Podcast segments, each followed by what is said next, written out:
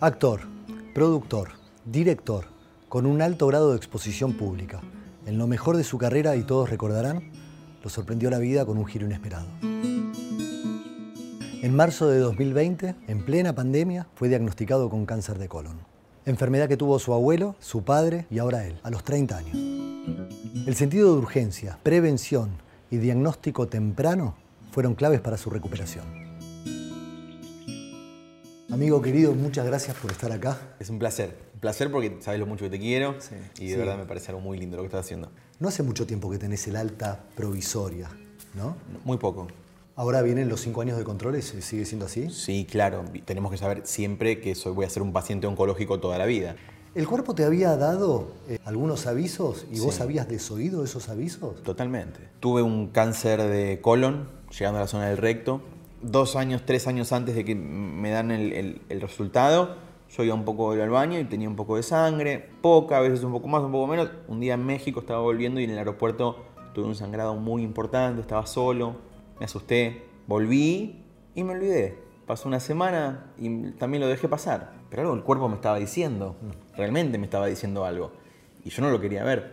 Hasta que apareció una mujer hermosa en mi vida, donde me dijo, sos imbécil, me dijo, ¿cómo te estás dejando estar y sin siquiera saber lo que te pasa con, lo- con, con el pasado que tiene tu viejo? Mi, mi papá tuvo, no se murió de esto, este, se trató esto, El mismo, mismo problema.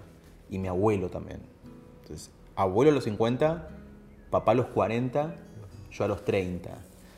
O sea que hay un gen en mi familia que se despierta y cada vez antes. Entonces es como que hay que abrir los ojos. Yo sentía que esto le pasaba a la gente grande. ¿Sos consciente de lo que pasó después? Porque sabés Sí. que hubo un 500% Sí, más hubo- de búsqueda. Sí, sí, en Google de la- del cáncer de colon, una Este, mochila muy pesada, llena de ladrillos. Era sí, una cosa pero que que estaba además- mi abuelo, estaba mi papá arriba mío, era todo. Y tu viejo acababa de partir. además. Sí, sí. Había muerto muy Papá poco tiempo antes. muere en diciembre del año pasado y esto me sale en marzo, los diagnósticos, fue todo terrible. Y sobre todo para mi vieja, ¿viste? Uno a veces se pone en segundo lugar. Sí. Cuando me dijeron, yo dije, ay, mi vieja, la puta madre, mi vieja, ¿cómo se lo digo? Porque hay que decírselo. Mucha gente no se lo dice a los padres. Yo estaba llegando a la playa con la tabla, Sí. me estaba metiendo al agua porque me había hecho todos los estudios, no estaban muy bien los estudios, el médico me dijo, anda, volví a hacer tu obra. Y estoy entrando al estacionamiento y me llama el médico a las 10 de la mañana, porque estaba esperando el resultado de la biopsia. Entonces la biopsia me dice, mira, eh, eh, no está bien el resultado, ¿Qué quiere decir? Y que es un tumor maligno. Tengo cáncer, le digo. Sí, me dijo. Bueno, me empecé como, ¿viste cuando te empiezas a ver de afuera? Sí. Siento como que un dron salió como de mí, del alma, ¿me entendés? Frené el auto y dije, bueno, hay que hacer como una estrategia de golpe, ¿viste? Porque sumale que encima trabajo en la tele yo. Y sumale que mi mamá es Carmen Barbieri, Sí. que le contás una cosa y lo sabe el país a los 10 minutos, ¿entendés? Lo que hice yo fue levantar la temporada en el momento, Me acuerdo. Claro, lo llamé al médico y le dije, ¿y usted qué haría? Pues yo tenía un viaje a Australia, me iba a surfear un mes y medio con mis amigos, un viaje esperado, y yo levantaría el viaje, me dice eh, el doctor. ¿Y la temporada? Y yo te atendería ahora, me dice, si fuese por mí tendrías que venir ahora. Bueno, que un doctor te diga eso. Vos decís, bueno, está bien. Llegué a casa, estaba viendo con un amigo, le digo, Pepe, me- tengo cáncer. Chabón quedó como, pará, digo, no me abraces, no, no- no me llores, tipo, todavía no me muero, relajá. En fin, levanto la temporada y voy primero le digo a mi vieja, ¿cómo le voy a ocultar a mi mamá? Entonces llego, llamé a mi hermana, llamé a un amigo de ella. ¿Está sano? Porque ella también sabía que esta- estaba esperando yo el resultado. Le digo, no, estoy re enfermo. Le digo, sentate. No, me dice, sí, sí. Bueno, levanto la temporada. No, le digo, vos tenés que entender algo ahora. Vos sos mamá, yo soy hijo, yo levanto la temporada. Porque yo estoy enfermo. Vos no estás enferma. No, pero sos mi hijo, voy a levantar la temporada. Mamá, hay 50 familias trabajando en ese teatro, ¿me entendés? 15 técnicos, 8 actores, 3, 4 productores. ¿Vos vas a dejar sin trabajo un mes y medio a toda esta gente? No, no, tenés razón. Relájate, la vida sigue. Entonces agarré el auto y me volví. Tranquilicé a mi vieja, dejé a mi amigo, dejé a Julieta, mi hermana, dejé a, no sé, armé lo que pude y ahora empecé a ocuparme de mí.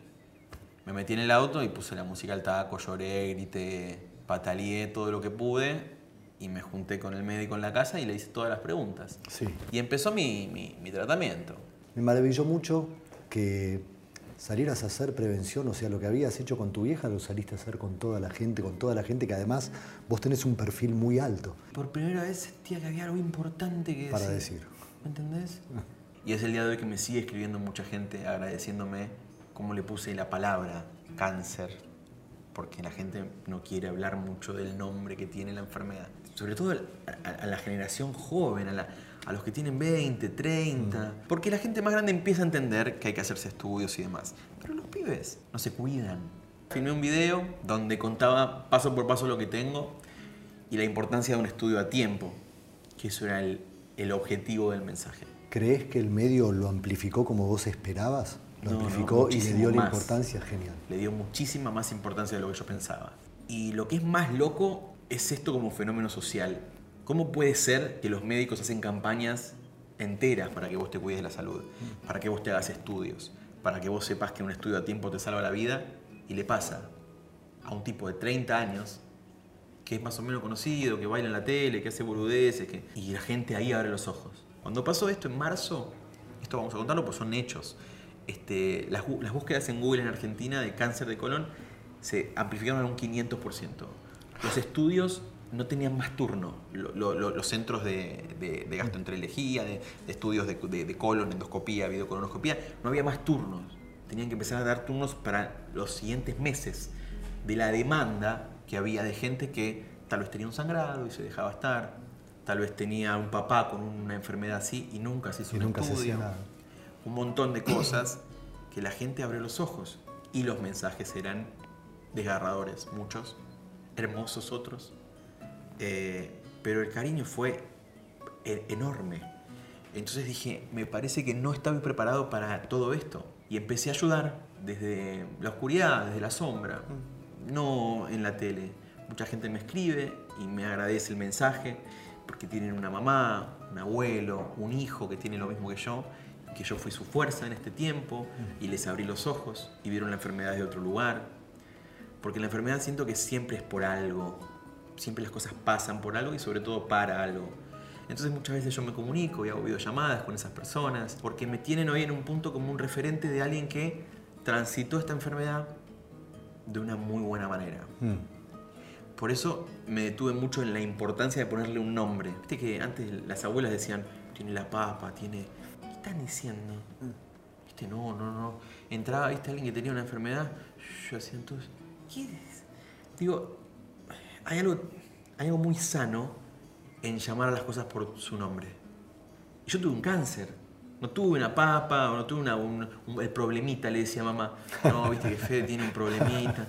No, mamá, no tengo ningún problemita, me parece una estupidez que diga que tengo un problemita. Tengo un cáncer y es un problemón. Es un problemón. Y hay que ocuparse. Pero sobre todo hay que ponerle el nombre que tiene. Vos no me decís Nicolás, yo me llamo Fede, decime Fede, no me digas Nico. Digo, y en eso hay algo también muy sanador, porque al ponerle un nombre vos lo visualizás y lo abrazás. No es que lo sacás, ¿me entendés?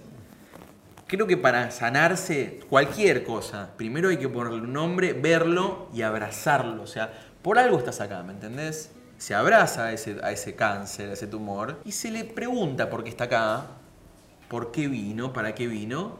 Bailo y después, cuando eso sane y se entienda, se deja ir solo. Solo no, con un montón de tratamientos. Sí. Claramente el tratamiento es prim- primero, siempre un tratamiento. Terapias alternativas un montón.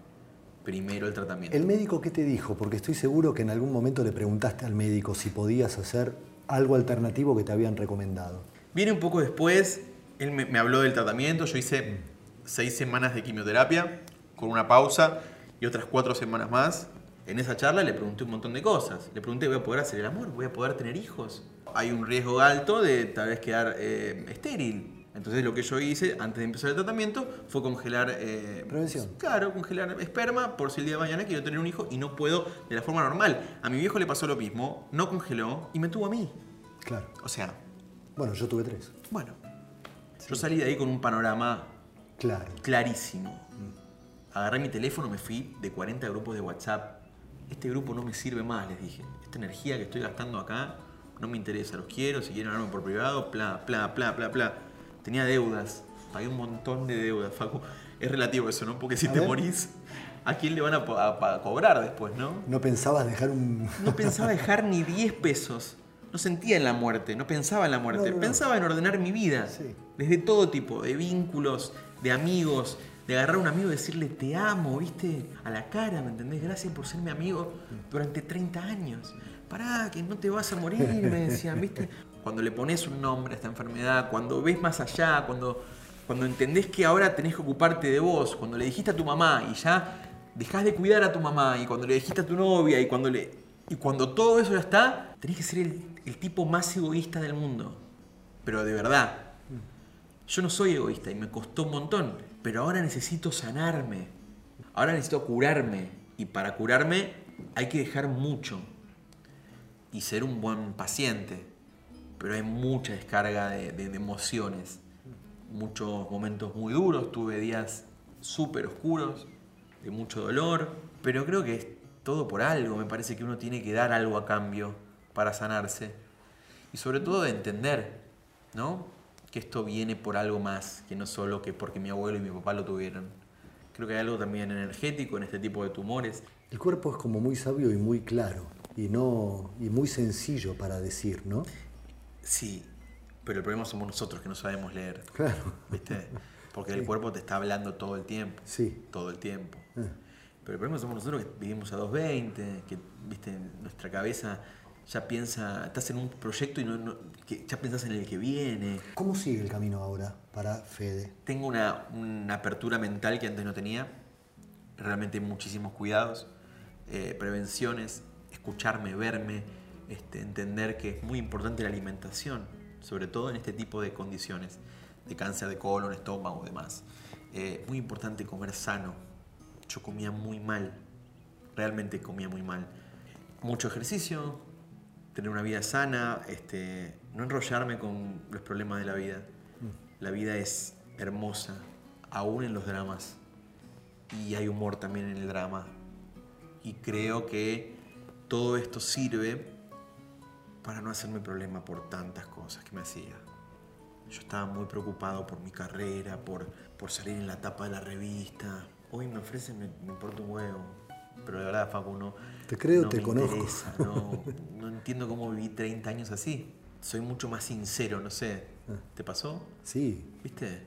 Como que hay, como un quiebre donde ya no te comes ninguna. Yo hace poco escribí un, show donde digo que yo me amo y que la gente no se ama.